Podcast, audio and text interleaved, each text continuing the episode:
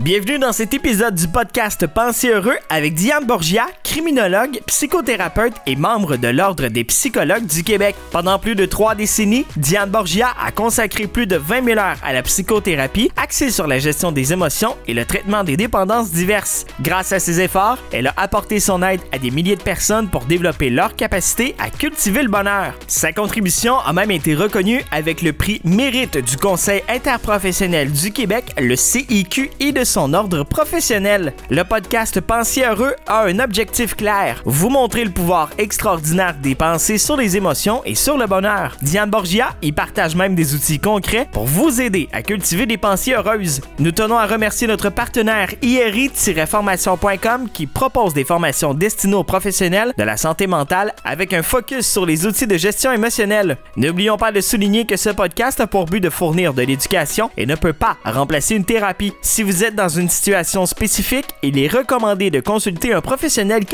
Nous espérons que cet épisode vous apportera de nouvelles perspectives. Bonne écoute!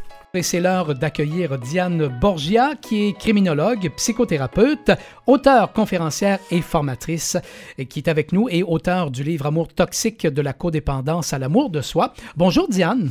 Bonjour Michel, vous allez bien? Ben oui, ça va bien. C'est un plaisir de vous accueillir à nouveau euh, ce matin. Euh, quand dans, dans vos titres, là, vous parlez de formatrice, qu'est-ce que vous donnez comme formation, Diane? Bien, en fait, euh, différentes formations, que ce soit individuelles ou des formations en entreprise. Oui.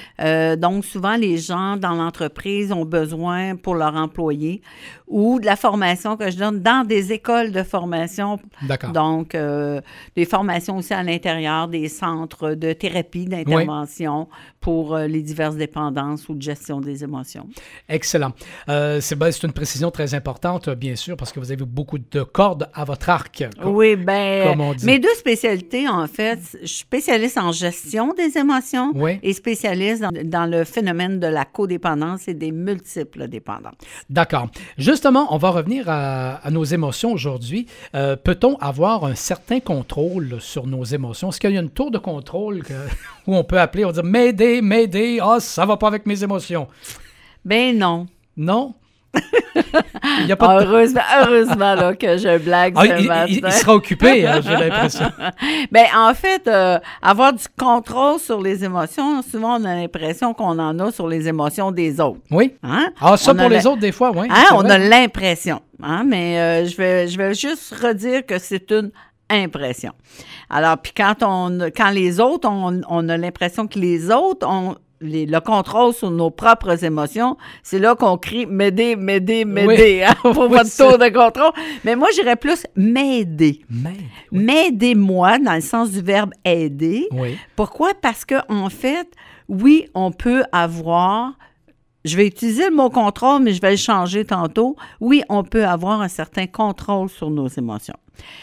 Je change le terme contrôle pour gestion parce que le mot contrôle, en fait, il est, il est utilisé dans le sens les personnes qui vont refouler leur colère. Là, on va dire qu'elles sont en contrôle de leur colère. Mhm. Voyez-vous? Oui.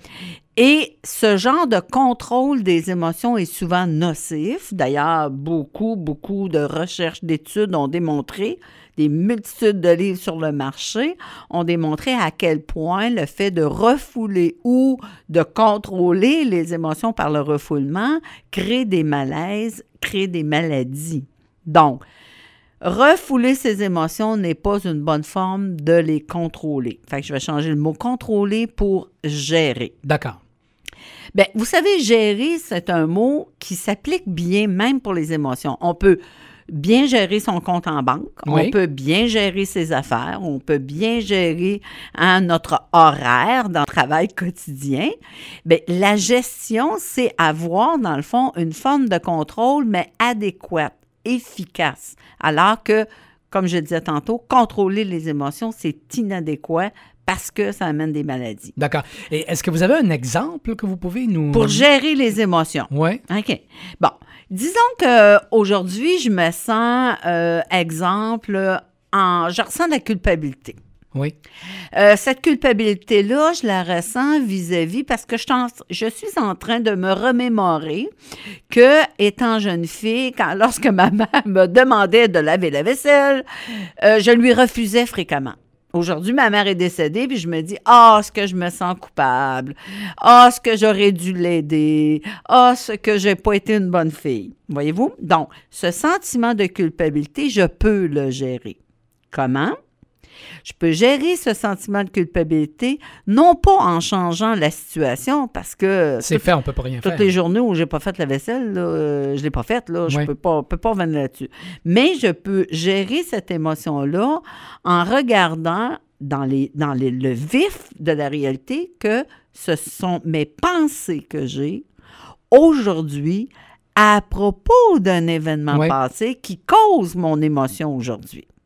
Ce segment est présenté par l'Institut Émotivo-Rationnel International. L'Institut offre des formations accréditées par plusieurs ordres professionnels dans le domaine de la gestion émotionnelle. Pour en savoir plus, rendez-vous sur le site iri-formation.com. Et je peux gérer cette émotion-là en regardant dans, le vif de la réalité que ce sont mes pensées que j'ai aujourd'hui à propos d'un événement Ouais. passé qui cause mon émotion aujourd'hui.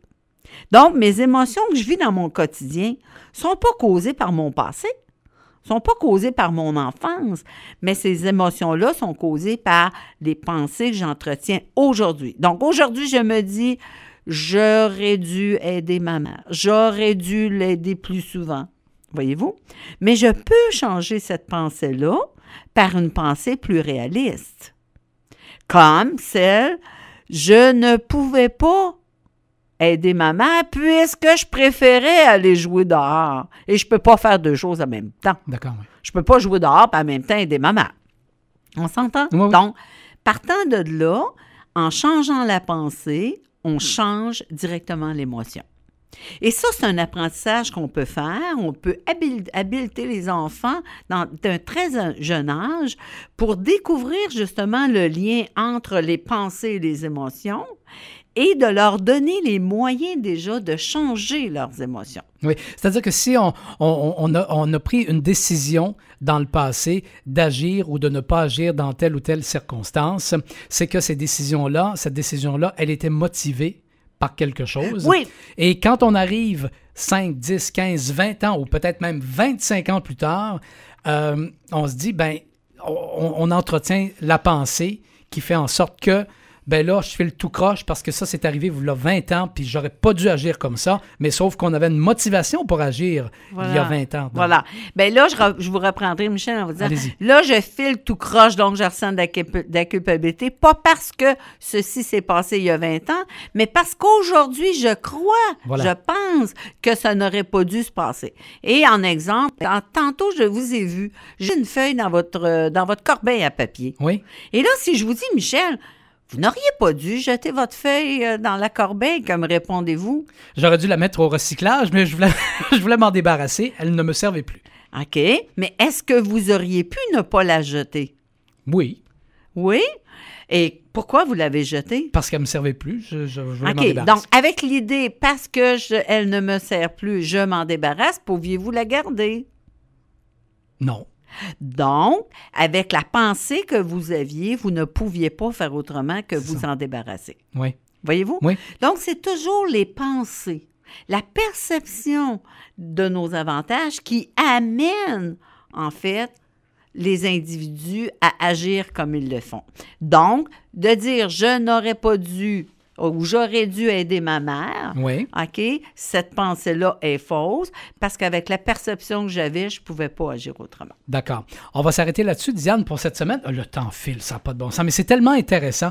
La semaine prochaine, comment changer nos émotions? On va faire, euh, on va avoir une bonne chronique là-dessus parce que, comme avec ce qu'on vient d'apprendre aujourd'hui et la semaine dernière et tout ça, euh, les émotions jouent un rôle énorme dans notre vie. Donc, comment changer nos émotions? C'est possible? C'est possible de le faire, ça prend de la pratique, ça prend des bons moyens, des outils, mais on va aborder ça à notre prochaine chronique. Merci, Diane. Au plaisir. Au revoir. Ainsi se termine cet épisode Pensez heureux de Diane Borgia. Pensez heureux est rendu possible grâce à notre partenariat avec IRI-formation.com qui propose des formations professionnelles centrées sur le bien-être émotionnel. Avant de clore cet épisode, nous vous remercions, chers auditeurs et auditrices, pour votre fidélité et un merci spécial à Audrey Rossi pour sa musique. Nous vous disons à la prochaine.